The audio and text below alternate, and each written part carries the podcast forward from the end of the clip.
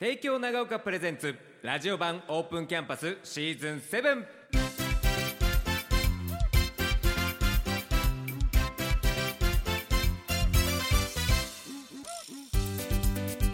サウンドスプラッシュお聞きの皆さんこんばんは。関田正人です。さあ今日はですね帝京長高等学校男子サッカー部谷口総監督に電話でお話聞いていきます。谷口さんよろしくお願いします。はい、よろしくお願いします。お願いいたしますあの谷口さん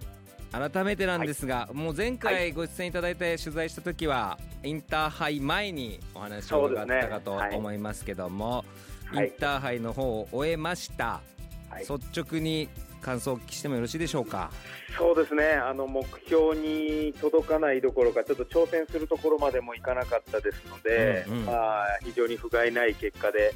新潟県の代表として行かせてもらったんですけれども、あの大変あの悔しい思いと申し訳ない思いとお今重なり合ってます。いやーその中で、まあ、ちょっとお2試合振り返りたいんですがはいはい。初戦は明桜高校秋田代表でしたね。えーはい。5対1ということになりましたけど、はい。この試合自体はどう振り返られますか？そうですね。ちょっとあの長くなっちゃうんですけど、はいはいはいはい。実は大会前の調整があの非常にうまくいってましてですね。状態はすごくチームとしては良かったんですよ。で、まあ、あの去年の反省もあってですね初戦、まああの去年は佐賀東さんとやらせてもらったんですけど前半0-0で折り返してきての後半3-0、うん。お2試合目が、まあ、選手権でも決勝まで行った京都の東山高校で、連戦ですので前半はまあ本当に良くて2点、3点取れてもおかしくないゲームを1-0で折り返してきての後半大失速の4失点だったんですよ。そういうことも含めてメンバー選考もお非常にこう誰が出ても十分に戦えるメンバーが揃えられて、うんなおかつチーム状態も良かったですので、えーまあ、ポジションによってはもう本当にこうローテーション組んでやれるような感じだったので、まあ、そういう中でのお初戦、もう入りから飛ばしていってどんどんメンバー変えれたらななるほどっていうところで、まあ、そこまで本当にうまくいったんで。うんうんあのーまあ、前半4-0で折り返してきて、まあ、主力も休ませることができてっていうゲームでしたので、あのー決してこう2試合目に向けて悪い状態ではなかったですね。なるほどなるほど、まあ、そうはい去年の生かしつつで得点者も含まあ見ると、まあ、あの4人とか得点取ってるっていうバランスも含めても、えーね。はい。じゃあ。あのー、2年生が多く頑張ってやってくれたので、はい。あのーいい手応えではあったんですけどね。なるほど。そうなると2回戦、まあ、地元の旭川実業と、そうですね、はい、あっちはまあいわばホームのような、いやだからこれはですねもう本当になかなか高校生では経験のできることじゃない、うんもううん完全アウェー状態の、まあ、ただの新潟県でいうとですね富谷の球技場ぐらいな感じの、はい。お大きさのグラウンドにもう本当に2000人近い人が押しかけてですね、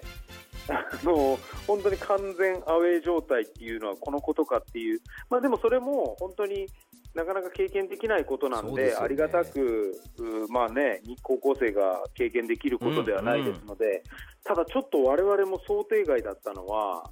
あの相手の応援団がゴール裏にいたんですよね。はいはいそれ記事まあ、にサもなってますッカーってね。そうなんですよ、サッカーは通常、まあ、ゴール裏がお互いのサポーターになるのがはいはい。通常なんですけど、ただ、我々がやってる高校サッカーっていうのは、まあ、あのテレビの関係なんかもあって、バックスタンドに陣取るんですよね、そうですね。そうですね。だからその応援団に向かって攻めたり、応援団の後押しを受けて守るっていうことはあんまりないんですよ。なるほど。横からの声なんですよね、終わって気づいたんですけど、結果的にはその相手の応援団に向かって攻めるっていう、すごいなんか、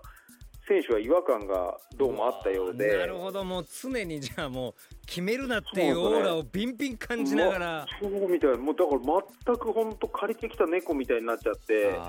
攻撃がほとんど噛み合わなかったんですよなるね。ほどな。でまあ、そういう中で、前半真ん中に飲水タイムがあったんですけども、まあ、もう本当に0-1で降り来たんですけども、まあ、前半はとにかく我慢しろと、うん、あのもう0-1でもいいから後半あの巻き返せばいいからっていうような、まあ、指示だったんですけどもなかなかこう歯車噛み合わすことできずで0-3で帰ってきちゃったんですよね。はい、はいはいはい、もうそれがすべてだったんですけどね。これハーフタイムの段階では、まあ、逆に0-3の状態だったんで、はい、谷口さん的には何かこう指示というか。そうですね。指示というよりも普通の、まあ、話したり何か言っててもしょうがないんでもうハーフタイム練習しました。えー、もうもう本当に大雨降ってきちゃってあなるほど。もう23分水分補給使ったらもうフォーメーション練習してあのハーフタイム休むんじゃなくて練習してました。はいその大雨とかもあったのが、まあ、選手にとってはどうなんでしょう切り替えの一つにはなったんですかね。もうね。普通のことやっててもしょうがないんでもうとにかく練習しろって言ってもうあのコーチが先陣切って出て行ってくれてフォーメーション練習してくれて、まあ、それでもあってその回もあっても後半は本当に見違えるようなチームっていうか、うんうん、まあ普段の自分たちのサッカーができたんですけどやっぱりもうその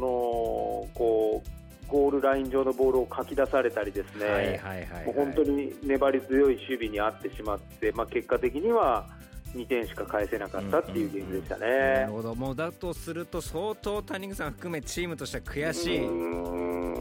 ね、でもまあ前半のやっぱり3つっていうところが、まあ、サッカーでいう3つっていうのは本当に大きいですからね。まあ、やっぱり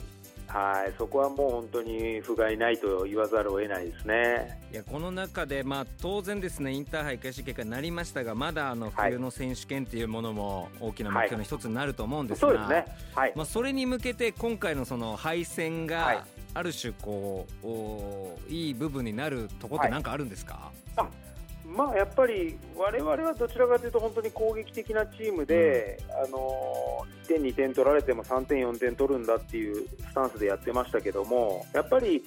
どうしてももう時間の限られた中でのトーナメント戦を戦うわけですから、うん、あのいかにその1点、2点を1点でも減らすかっていう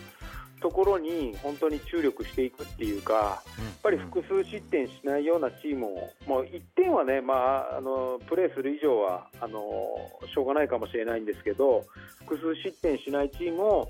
作り上げないとやっぱり上には登っていけないんだっていうことでもう今戻ってきて守備の練習に励んでますけども決して攻撃力が落ちること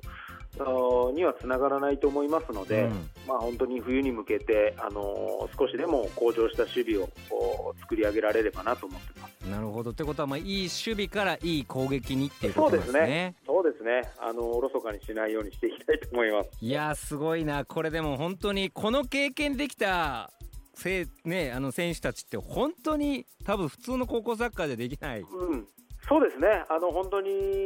そういう場を与えていただいたあのことに感謝してまたしっかり恩返しができるようにあの学校にもたくさんサポートしてもらいましたのでなんとかあの冬に恩返しできるようにしたいと思います。いやもうちょっとこうそういう意味では、まあ、県もね県を勝ち抜くというだけでもそうなんですよ。新潟非常に新潟は大変なんで。大変ですよね、はい、なので、まあ、ちょっとここからもまあ楽しみにはしたいなというか。そうですね、はい、あの組み合わせももう決まってますので、ね、あの着々と準備していきたいと思います。はい。まあ、そしたらですねまた今度は、まあ、当然ですが冬の選手権全国決めた後にお話をぜひ聞けることを楽しみにしております。ありがとうございます。ま、よろしくお願いします。こちらこそでございます。この時間ははいありがとうございます。この時間は帝京長高校の男子サッカー部谷口総監督にお話伺いました。谷口総監督ありがとうございました。ありがとうございました。サウンドスプラッシュここまでは帝京長高等学校の提供でした